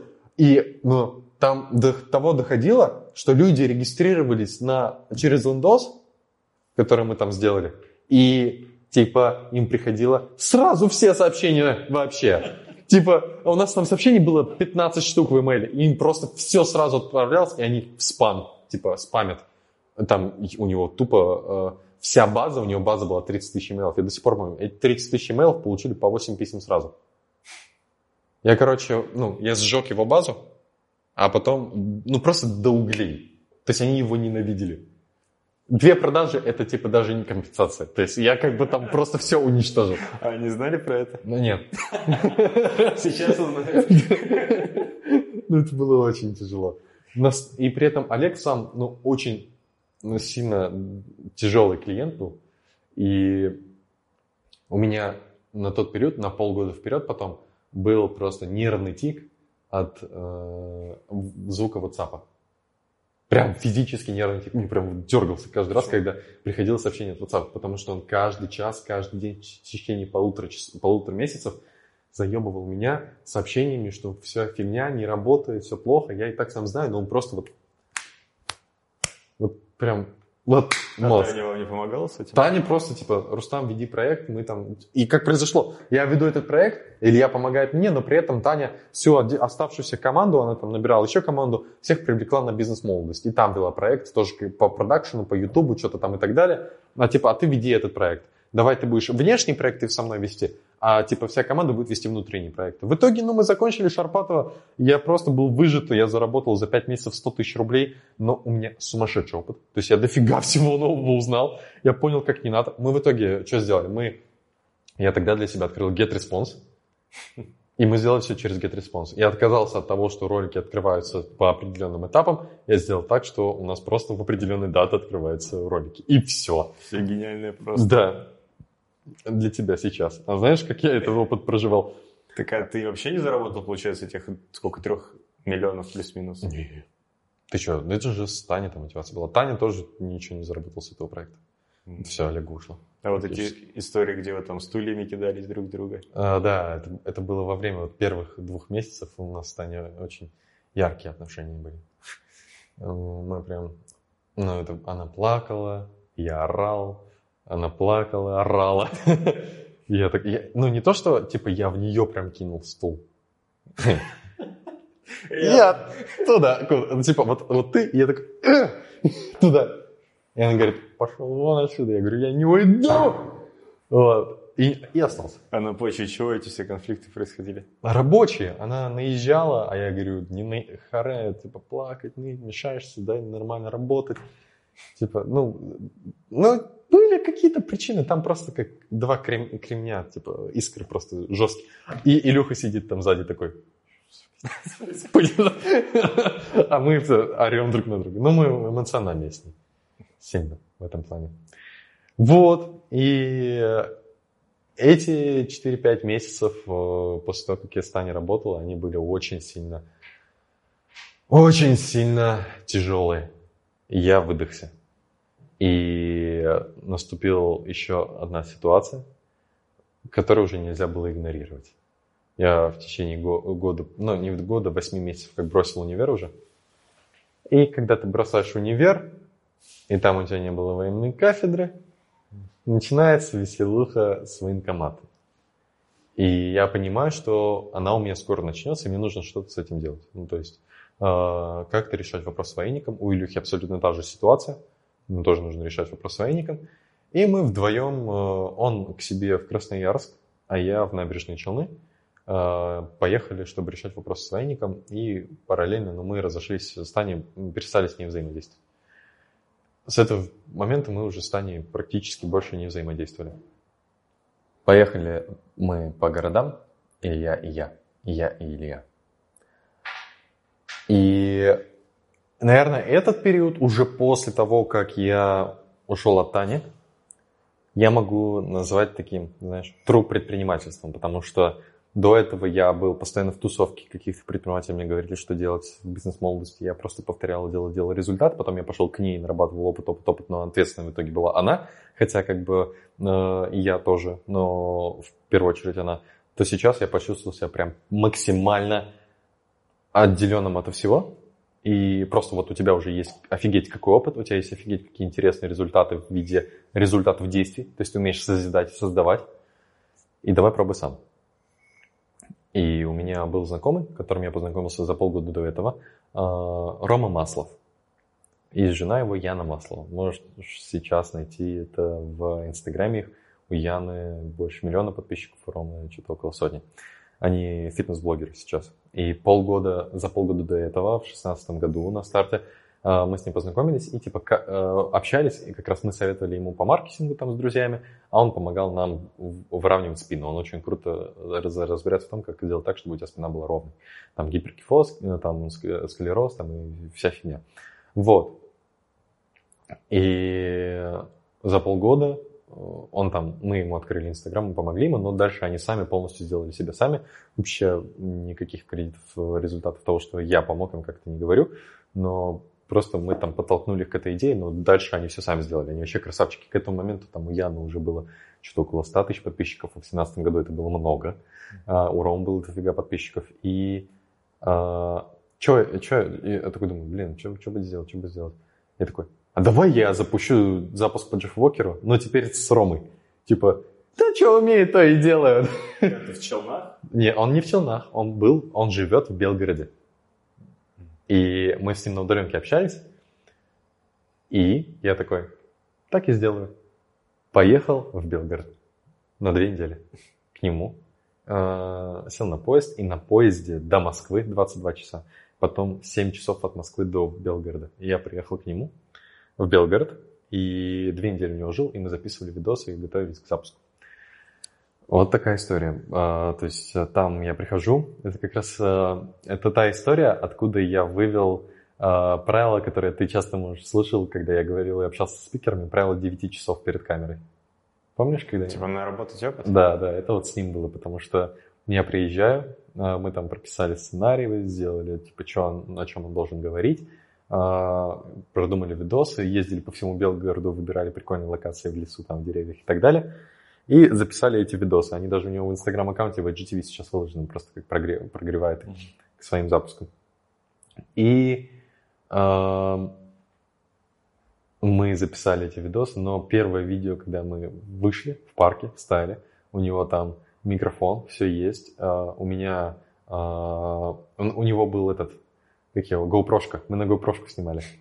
И я поставил GoPro-шку, у него петличка, он встает перед камерой, а он прям, ну, машина. Прям как вот... Ты знаешь кто? На букву А. Э, машина просто. Он прям очень колоритный мужик. Прям мужик. Ему, ему 27 тогда было. Сейчас ему 30 получается. Вот. И я включаю камеру, и он такой молчит. В смысле? А, а что молчишь? Забыл? Вот про это это. Он говорит, хорошо, да, сейчас скажу. Включаю камеру, и он, здравствуйте. Меня зовут... Здравствуйте. Меня... З... Рома. Привет, я Рома. Да, привет, я Рома. Очень, очень тяжело шло. Первые три или две съемки по полтора-два часа были вообще ни в какую, в ноль вообще. Он вообще не мог говорить. Я такой, блин, я же приехал сюда на две недели, как, как решать-то этот вопрос? Че, он же вообще на камеру не умеет говорить.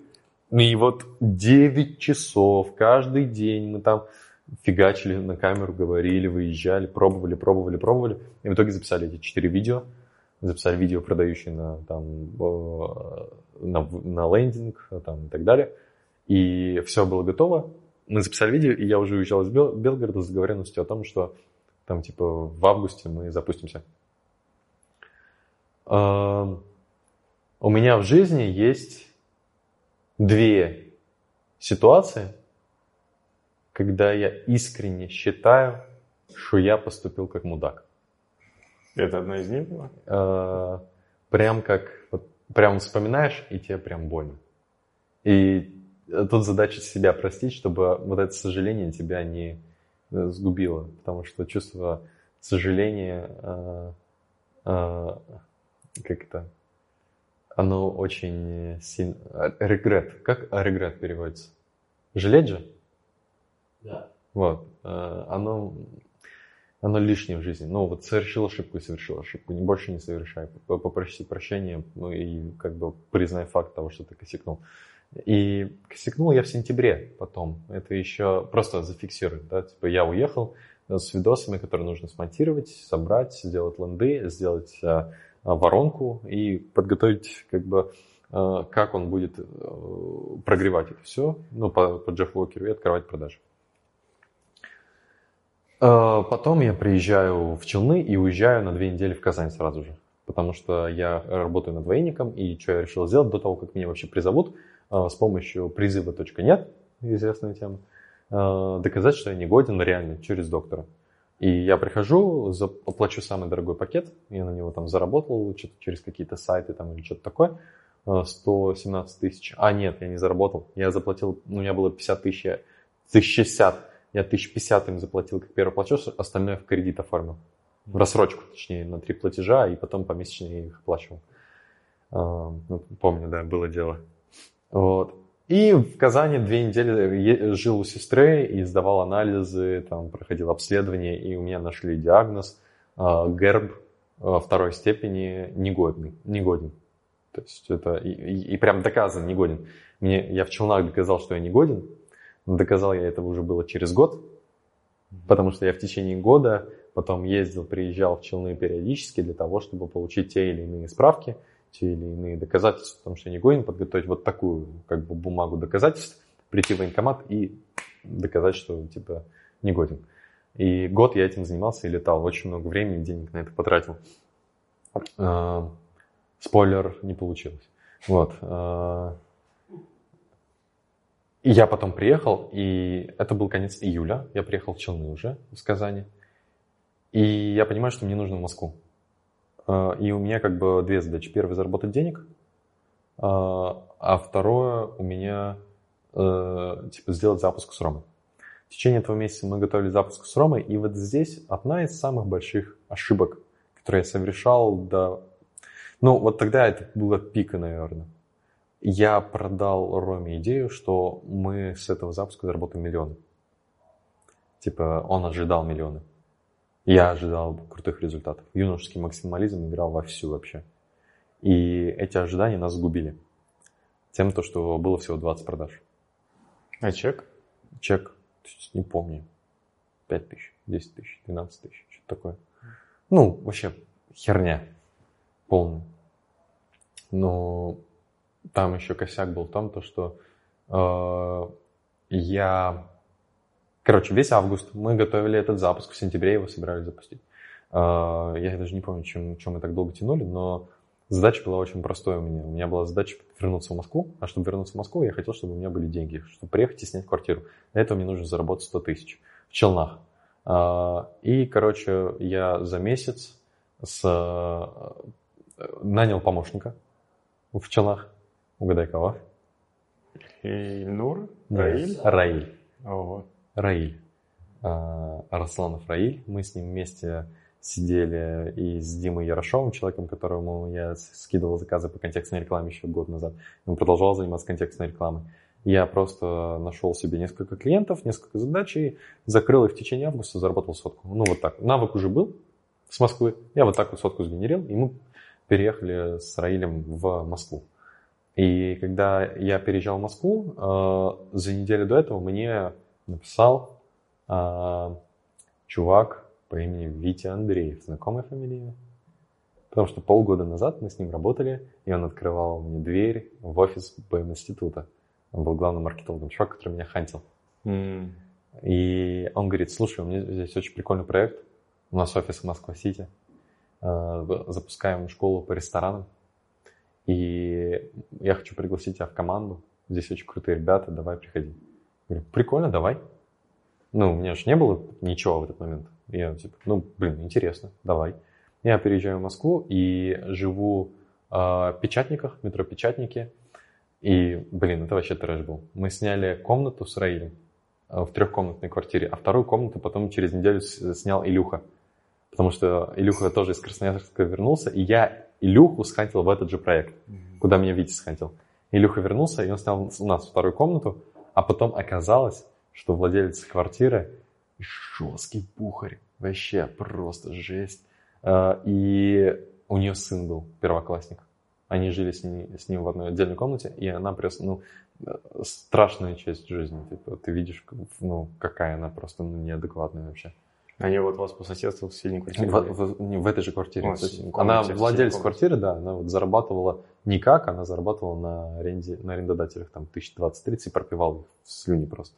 Доходило до того, что, блядь, аж противно вспоминать, ты типа идешь в ванную, а там просто, ну типа, а, она обосралась в ванной и ушла туда. Ну просто не в туалет пошла, а в ванной сходила и ушла.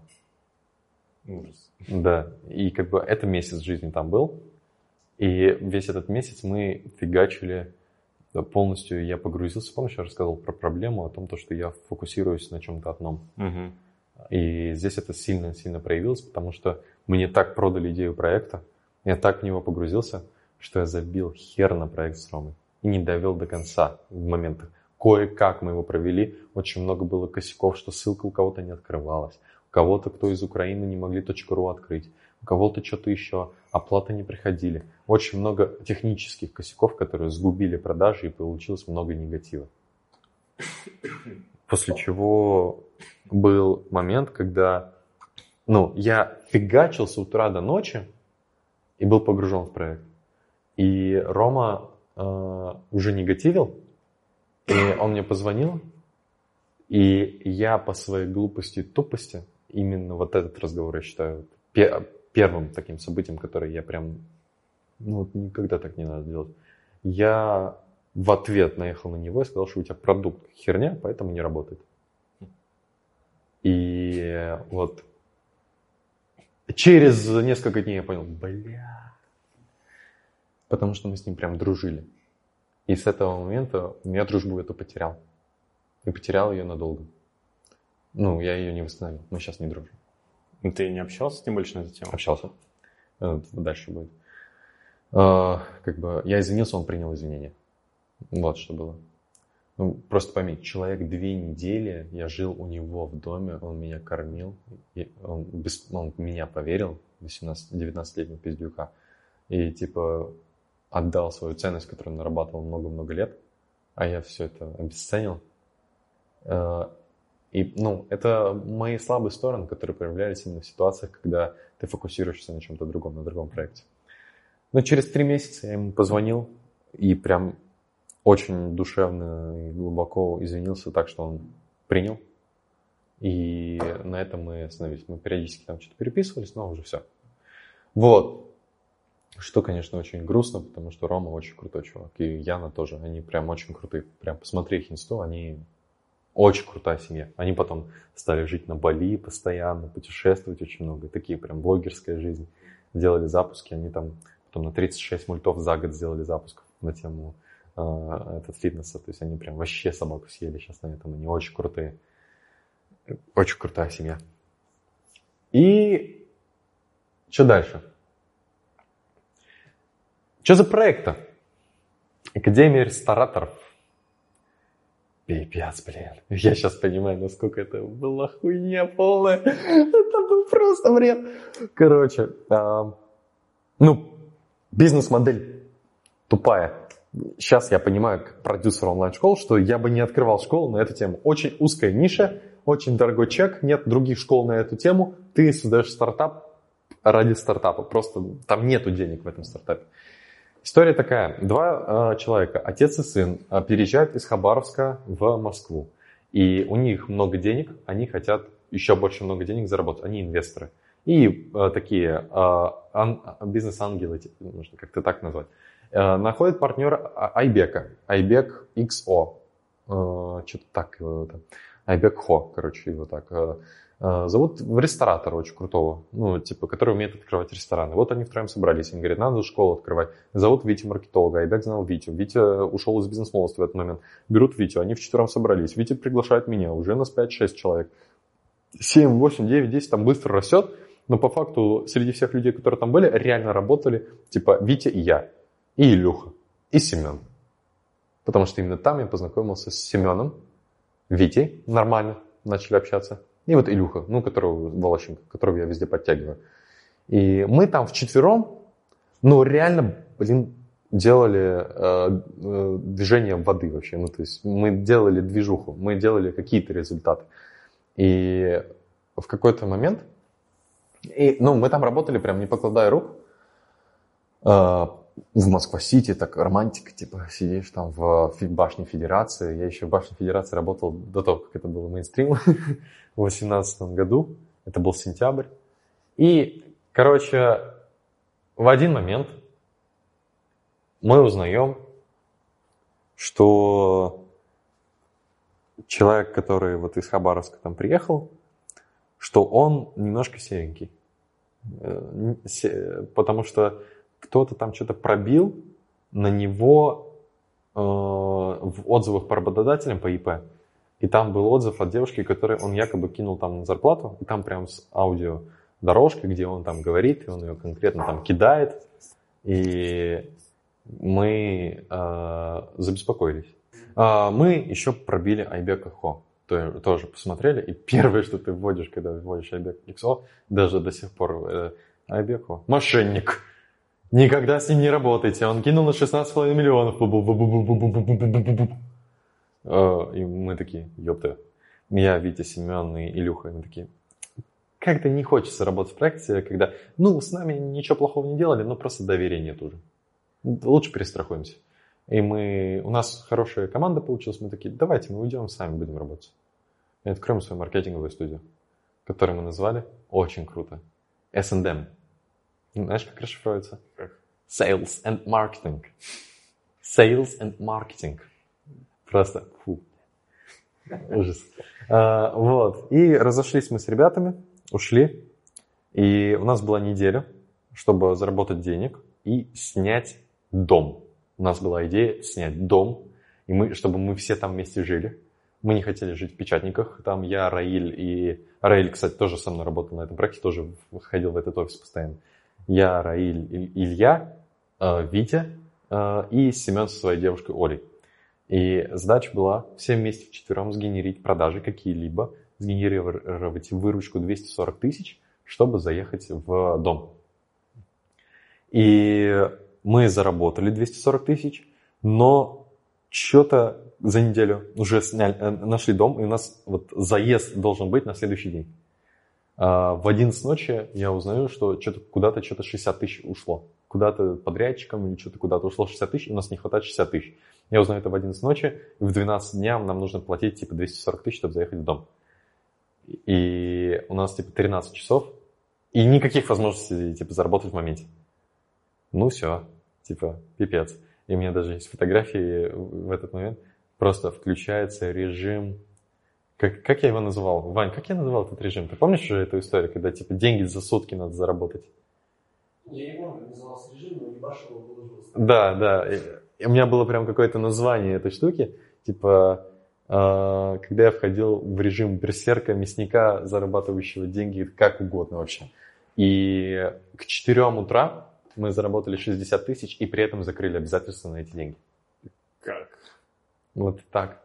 Когда очень надо, ты можешь. За 5 часов. Когда, ты, когда очень надо, ты можешь все что угодно. У меня за этот год столько контактов. Столько всего вообще. Я просто... У меня было 15 точечных сообщений тем людям, которым я примерно понимал, что я могу предложить, и при этом, чтобы закрыть обязательно здесь и сейчас. И при этом я заходил к каждому из них с максимально искренней, честной позицией, что вот такая ситуация, прямо сейчас надо заработать, прямо сейчас все сделаю. И я, и Илья, я там нагенерил, Илья 5000 заработал с какого-то фриланс-сервиса, сделал презентацию, а я что-то, я там что-то 50 с лишним тысяч нагенерил. И мы собрали бабки, пришли, оплатили и заехали в дом. Вот здесь начинается прям, блин, вообще другая жизнь. Ты просто, мы, это наша силиконовая долина была. Мы жили в 30 минутах на электричке от центра в деревне с очень говорящим названием Лохино. Вот, у нас был дом э, двухэтажный с, чтобы ты понимал, 400 квадратов, своя баскетбольная площадка, Одинцово? отдельная... А? Одинцово? Да, э, Одинцово. Э, баскетбольная площадка, детская играющая площадка большая с качелями, э, бассейн, э, отдельное здание, в котором была барбекюшница, как бы чайхана, своя мини-чайхана с кальянами там и совсем. Двухэтажное здание с гаражом на две машины. что там еще было? Э, там э, сауна, кинотеатр, после которого звук в этом кинотеатре, это прям кинотеатр внутри дома. Мы в подвал спускаешься, и там кинотеатр, он большой, ну, как наш офис по квадратуре, с гигантским экраном и с такой звуковой системой, после которого мы сходили в кинотеатр на Тор Рагнарёк, он тогда вышел, в кинотеатр там рядом, в Кара какой-то или что-то такое. Там было тихо для нас. Мы не могли... Что он сказал? У нас уши привыкли к такому э, просто. И сауна офигенная вообще. Там просто... И там так все построено, что ты можешь в сауне посидеть, потом выйти прям в снег там э, запрыгнуть и так далее. Э, заходишь там гигантская гостиная, большущая гостиная э, с двумя большущими диванами, гигантским столом, с панорамными окнами, э, со вторым этажом. Вот, там потолки выше, чем здесь были. Э, это большущий дом. И офигенный телевизор с это кинотеатром тоже, типа вокруг колонки были. К этому телевизору мы потом купили PlayStation, PlayStation VR, у нас это все было.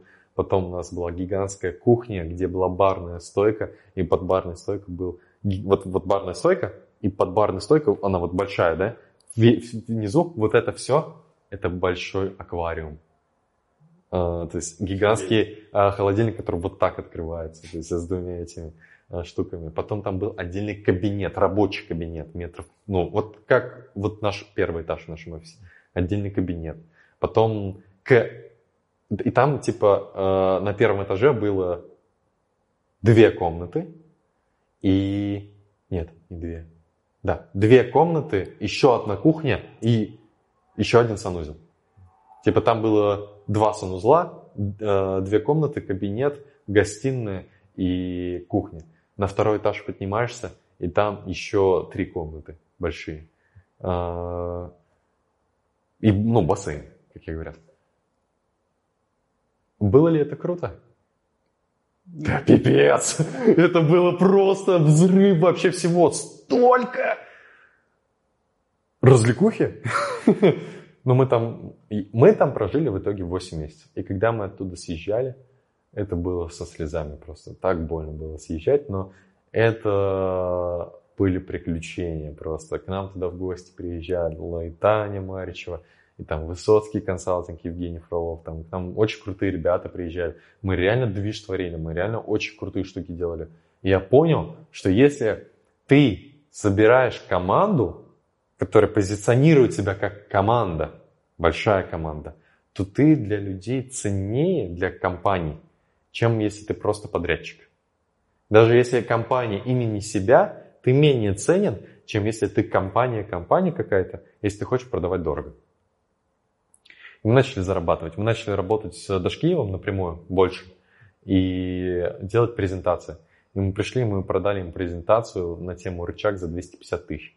Это вообще для нас был взрыв шаблона с Илюхой. И мы закрывали обязательства и делали. Пока ребята находили клиентов там по маркетингу, делали э, рекламу по маркетингу. Мы там в первом месяце сделали 600 тысяч оборотов, во втором месяце мы сделали что-то полтора миллиона оборотов. Ну, самый пик был в декабре, когда мы что-то под шестеру сделали. Ничего себе там э, произошла ситуация, что мы, вот как я и говорил, то что, я не тебе говорил, это вчера на встрече говорил, а, что я не работаю в холодную, я не люблю ходить в холодную, я люблю работать с входящим потоком.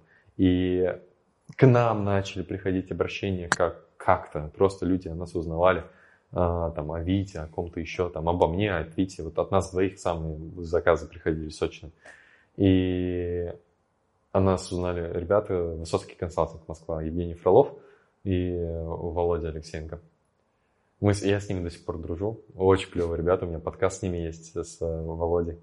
И я тогда продал им маркетинг, маркетинговое исследование какое-то за 2,5 миллиона. Такая шняга, я сейчас понимаю. Ну такую ну я им продал. Я даже не понял, почему они ее купили. Ну то есть, как они ее купили? Зачем? Ну, я продал. Они до сих пор мне это припоминают. Типа, и я им припоминаю, говорю, ну вы же купили, что вы же злитесь? Ну ты, ты же заплатил, ну а что? Ну что ты? Вот, и мы очень много тогда заработали. Прям дофига. Типа, очень много денег было. И в этот момент как тебе сказать, короче, в этот момент э, не то чтобы корона, а ты сталкиваешься с новыми бизнес-процессами, с которыми ты не сталкивался до этого. Бизнес растет, а управление финансами не растет, навык управления финансами. И ни один из моих партнеров, который тогда был, не умел этим заниматься. И когда вас четверо партнеров, это тоже тяжело. Типа непонятно, кто решает, кто не решает. Все время какой-то коллоквиум, все время кто-то косячит. И Семен первый отвалился. Мы понимали, что ему особо с нами не интересно, и он отвалился и съехал из дома с девушкой. И мы втроем остались, я, я и Витя. И потом подсоединился еще один парень по имени Эдуард. Э, Эдуард очень интересный персонаж, но об этом чуть позже. Об этом чуть позже. Потому что именно в этом доме в ноябре э, у Семена была знакомая, э, дизайнер интерьера, которая, ну, они с ним дружили. И она приехала в гости в дом, и у них был запрос там сделать сайт, упаковку им сделать. И я типа по упаковке, мне нужно было ее, ей продать упаковку. Я только вышел из сауны, и мы смотрели какой-то фильм. Э, прикольный. То ли La Land смотрели, что-то такое. Я в трусах, в шапочке банной, лежу там в кинотеатре, смотрю. И Семен спускается и говорит, слушай, там подъехала девушка, можешь продать ей услугу по упаковке. Я говорю, да не вопрос, только я из бани. Она говорит, она своя, нормально. Типа, я полотенцем э, этот, как это, обмотался, поднимаюсь и захожу с э, фразой, захожу на кухню с фразой, кому тут упаковку продать надо? И по столу. Просто представь себе. Ты помнишь, как я выглядел? Ну, типа, блин, это было. И так я познакомился с Анной Юдиной, э, моим будущим партнером по школе «Атмосфера» и по совместительству девушкой, с которой мы повстречались два года. Да, это было смачное начало, конечно, знакомства. Вот. Но это все потом. Мы еще до этого еще полгода дружили, до того, как начали встречаться, и мы с ней очень сильно, очень, ну, у меня такого никогда не было. То есть, чтобы настолько круто и приятно, и кайфово было общаться с девушкой потому что у нас были пересечения вообще по всему. От тем бизнеса до там, аниме там смотрели вместе, там, что-то фильмы, игры, просто общаться было кайфово. Вот. Ну, шутка у нас э, с ней есть такая, типа, почему я в нее влюбился. Э, типа, она приходила, и она все время бухала вместе с моими партнерами. И она всегда на веселье была. Она всегда висела. А я ж не пил вообще. До, до, сих пор, до этого периода, я не пил вообще. Именно в этом доме я первый раз кальян попробовал, и мне понравилось. Очень понравилось. Вот. И она говорит, я, ты, наверное, меня влюбился, потому что я все время веселая была, потому что я была бухой. А потом начали встречаться, типа, и я перестала пить. Ну, постоянно при тебе. И ты увидел меня настоящий, такой, блин, перекрестился. Это шутка. А то она смотрит это видео. Я еще примите. Вот. Ну, короче, да. В феврале мы попали в сильный кассовый разрыв. Минус что-то миллион полтора.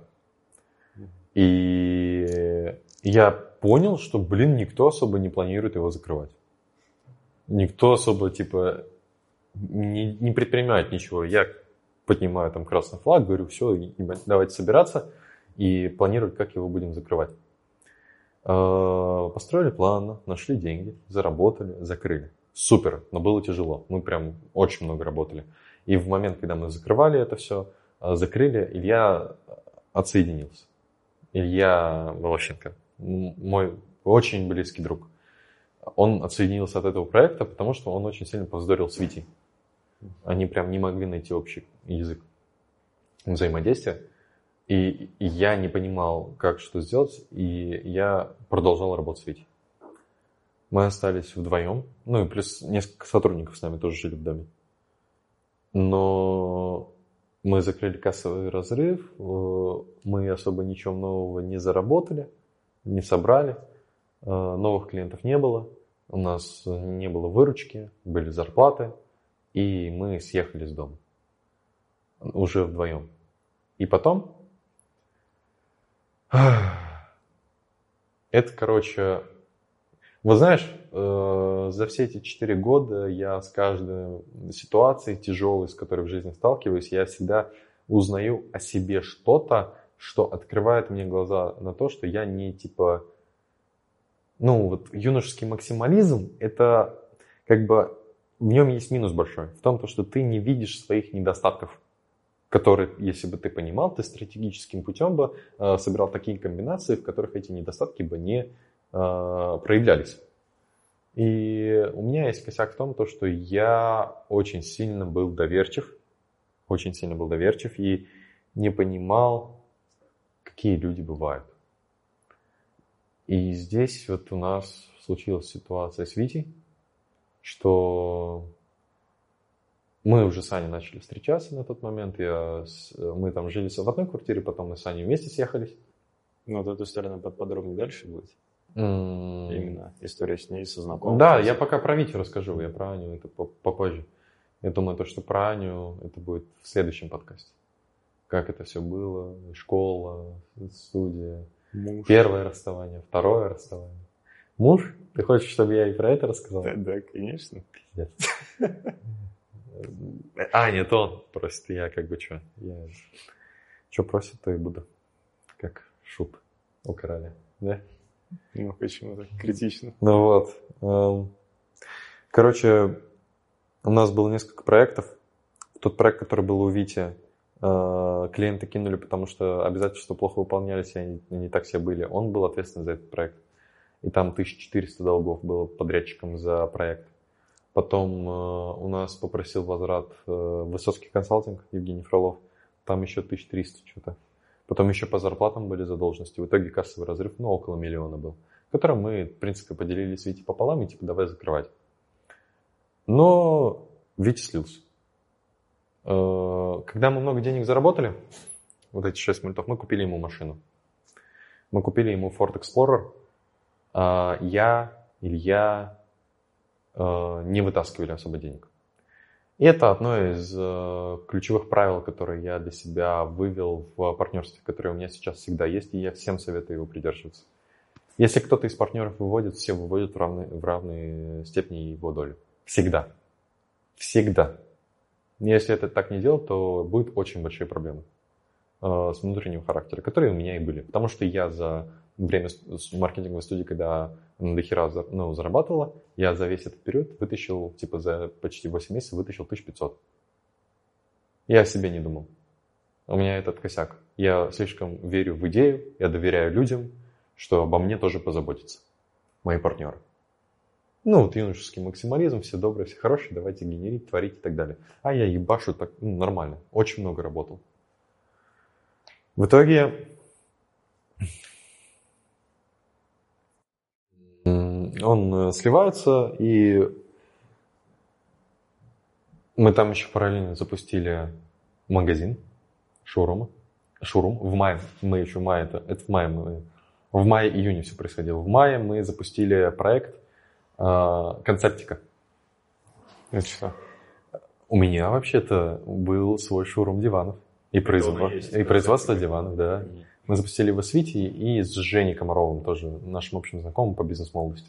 Это в период как раз дома? А, а, дом закончился, мы разъехались, я с Аней встречаюсь, я живу в другом месте. Витя переехал там к своему брату, Женя, у него своя квартира. Мы там просто взаимодействуем, работаем но у нас по студии мы подбили, типа, все, долг и закрываем, но давай, типа, вот концептика еще, ну, пока еще не разосрались. Uh-huh.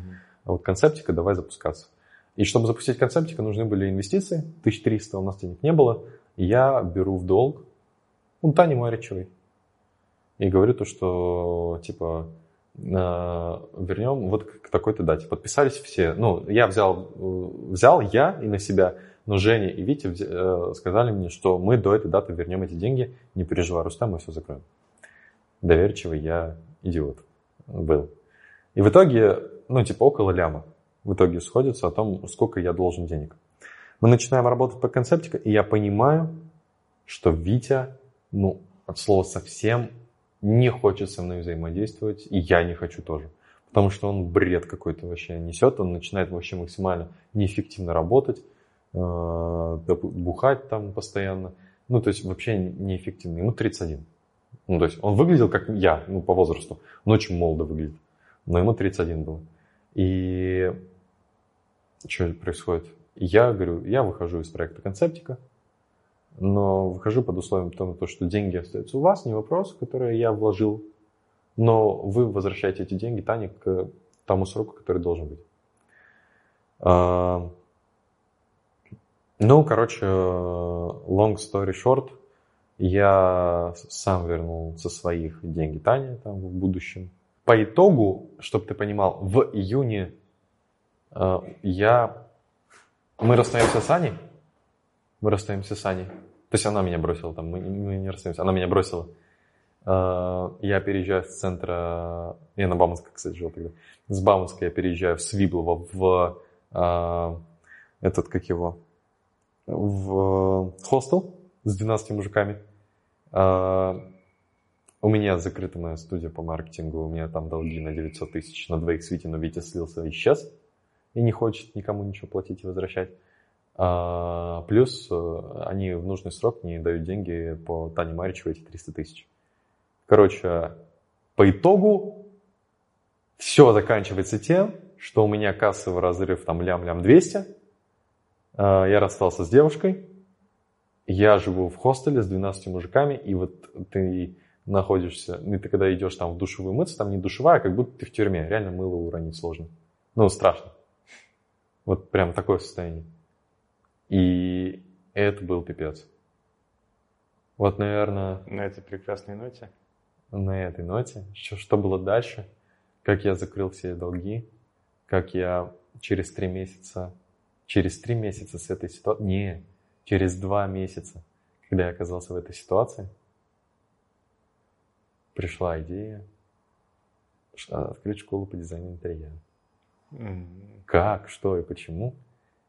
И как появился тот проект, которым я сейчас занимаюсь, и ты тоже. Который является ключевым, наверное, сейчас в моей жизни проектом. Вот и история Атмосфер School. Как эта история чуть полностью не потерялась? Да. Ох, пиздец.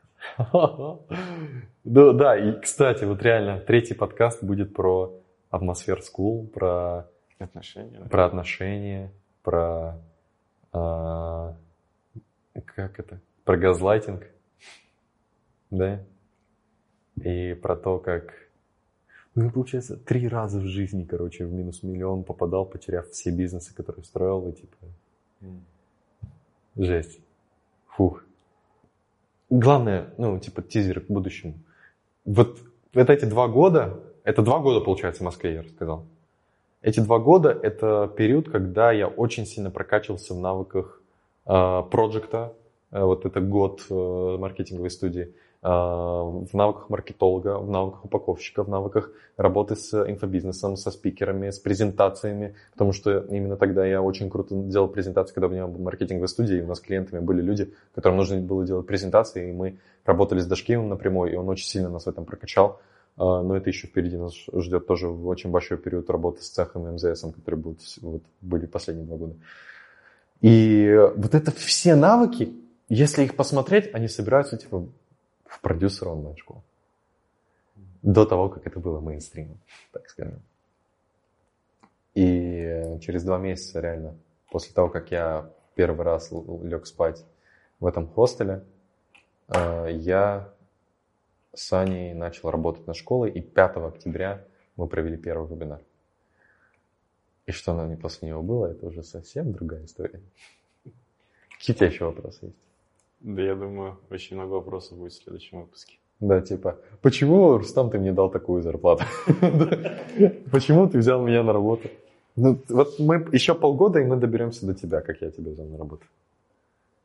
Чуть-чуть осталось. Чуть-чуть осталось. На этом закончим. Спасибо за просмотр, ребят. Колокольчик.